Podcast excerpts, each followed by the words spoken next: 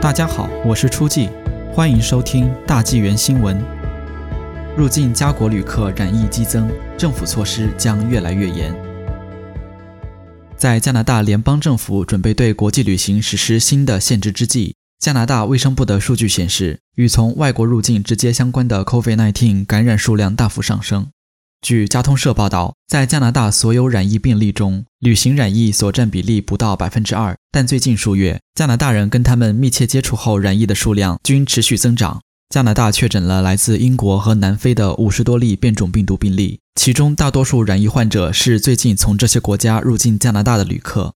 数据显示，在一月的前三周，确认了三百八十四例旅行病例和六百零七例旅行者接触病例。去年十二月，旅行者染疫四百八十六例，高于十一月的三百一十二例和十月的二百零四例。虽然国际旅行者抵家后需强制隔离两周，但在十二月仍有一千两百五十八例染疫病例是患者与旅行者有过密切接触，高于十一月的七百四十四例和十月的七百零四例。染疫病例增多也与最近旅行人数，特别是乘飞机旅行人数增长相一致。通常冬季陆路入境加拿大的人数较少，但十二月从美国乘飞机抵达的人数比三月以来任何一个月都多。除八月外，十二月来自其他国际地区的旅客人数均高于其他月份。在十一月三十日至十二月二十七日期间，有八万六千九百五十三人从美国飞抵加拿大，十八万四千二百六十人从其他国际地区飞抵加拿大。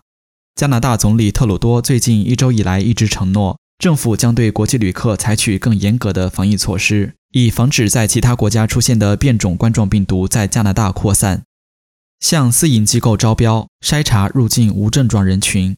为了防止病毒传播，也是为应对今年底加国际旅客数量不断增加。一周前，加拿大卫生部向私营机构招标检测病毒，要求每天进行最多十万个 COVID-19 检测，检测对象大多为无症状者。该招标主要由各省负责。目前，各省主要是针对有染疫症状的加拿大人进行病毒检测。通过该项招标，将使全国进行的 PCR 聚合敏链反应测试总数增加百分之五十。卫生部表示，该招标于一月二十八日截止，且不会延长。新增的私营机构检测将尽快启动。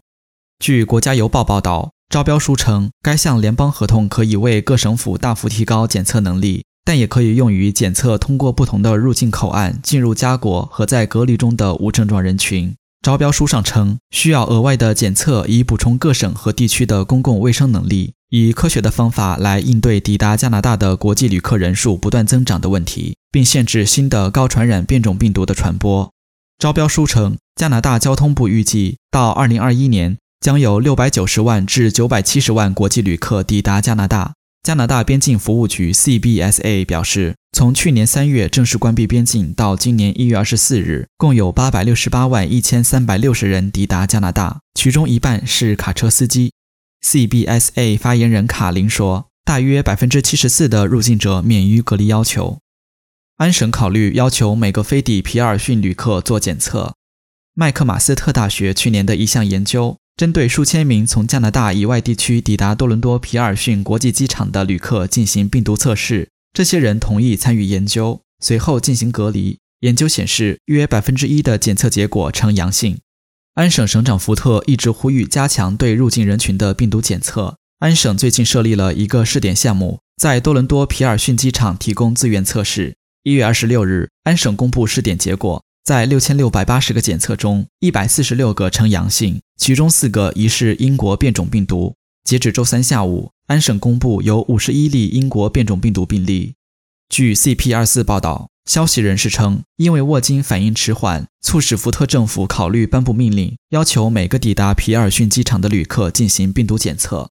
据联邦政府称。一月十日至一月二十三日期间，至少有一百五十六架飞抵加拿大的航班上有乘客染疫，而其中七十六架飞机是在多伦多降落。根据安省最近的数据，安省所有染疫病例中，百分之一点八与国际旅行相关。福特呼吁联邦政府在现有的措施之外，要求对所有国际旅客在抵达加拿大时进行强制检测，并对来自爆发变种病毒疫情的航班实施临时禁飞令。在多伦多和汉密尔顿地区的十一个城市的市长和主席赞同福特的呼吁，要求实施更严格的交通限制措施。现有的限制措施是要求国际航空旅客提供起飞前七十二小时的病毒检测阴性证明，并在抵加后强制隔离十四天。